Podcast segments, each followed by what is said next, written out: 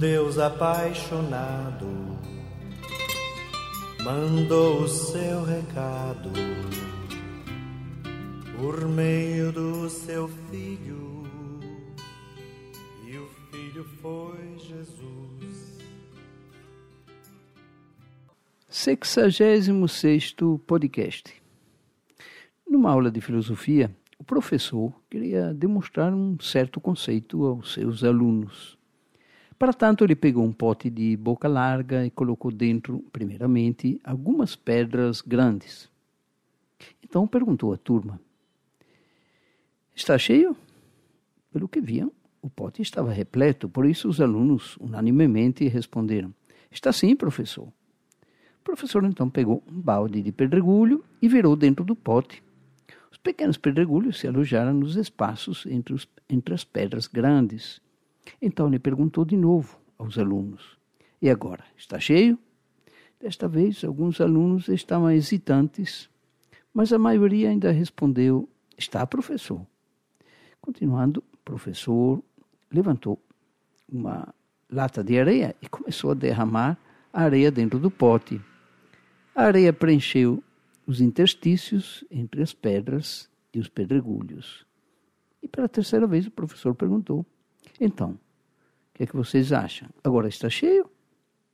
Agora a maioria dos alunos é, estava meio receosa, apesar que parecia estar bem cheio. Mas novamente muitos responderam: Está sim, professor. Finalmente, o professor pegou um jarro com água e despejou o líquido dentro do pote. A água encharcou e saturou a areia. Essa altura, o professor perguntou para a turma: qual é o objetivo desta dinâmica, desta demonstração? Um jovem e brilhante aluno levantou a mão e respondeu: Não importa quanto a agenda da vida de alguém esteja cheia, ele sempre conseguirá espremer dentro mais algum compromisso. Bem, respondeu o professor, não exatamente. Olhe, o ponto é o seguinte: a menos que você, em primeiro lugar, coloque as pedras grandes dentro do pote, nunca mais conseguirá colocá-las lá dentro.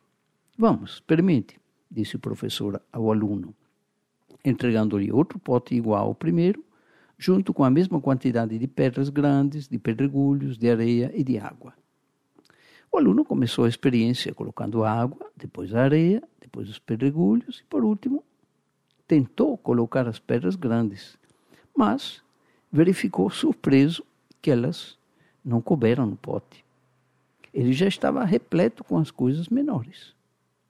Então o professor explicou para o rapaz: As pedras grandes são as coisas realmente importantes de sua vida. Quando você dá prioridade às coisas principais da vida e se mantém aberto para o novo, as demais coisas se ajustarão por si só. Por exemplo, seus relacionamentos, a família, os amigos, então suas obrigações, profissão, os afazeres, seus bens, seus direitos materiais e todas as demais coisas menores que completam a vida. Mas se você preencher sua vida somente com as coisas pequenas, então aquelas que são realmente importantes nunca terão espaço em sua vida. Pois é. Então, o que é que eu e meus 15 ouvintes fiéis do podcast podemos aprender com este professor? Me parece que a primeira de todas as prioridades é organizar nossa cosmovisão. O que é cosmovisão? É aquela concepção ou visão do mundo.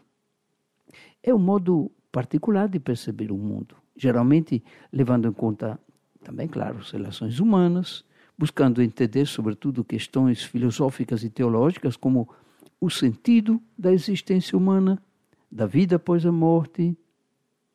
Outras palavras, saber quem você é, o que está fazendo aqui na Terra, para onde vai.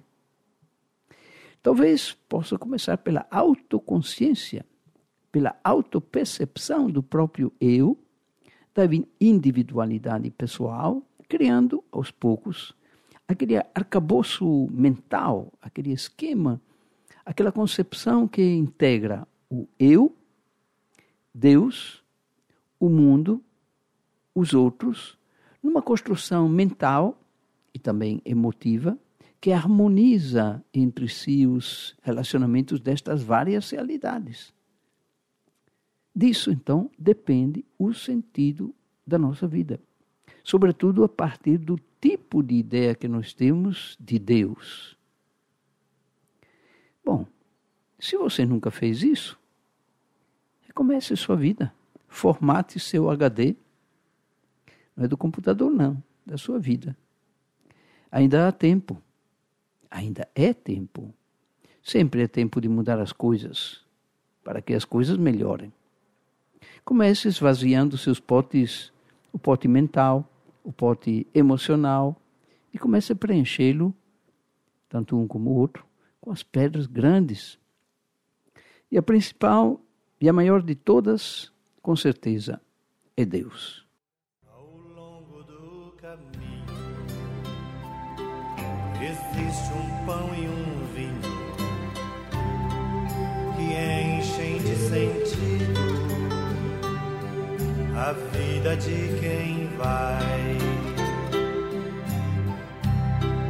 Por isso, ao receber Jesus, o Filho Santo de Javé, a minha fé me diz que posso ser feliz.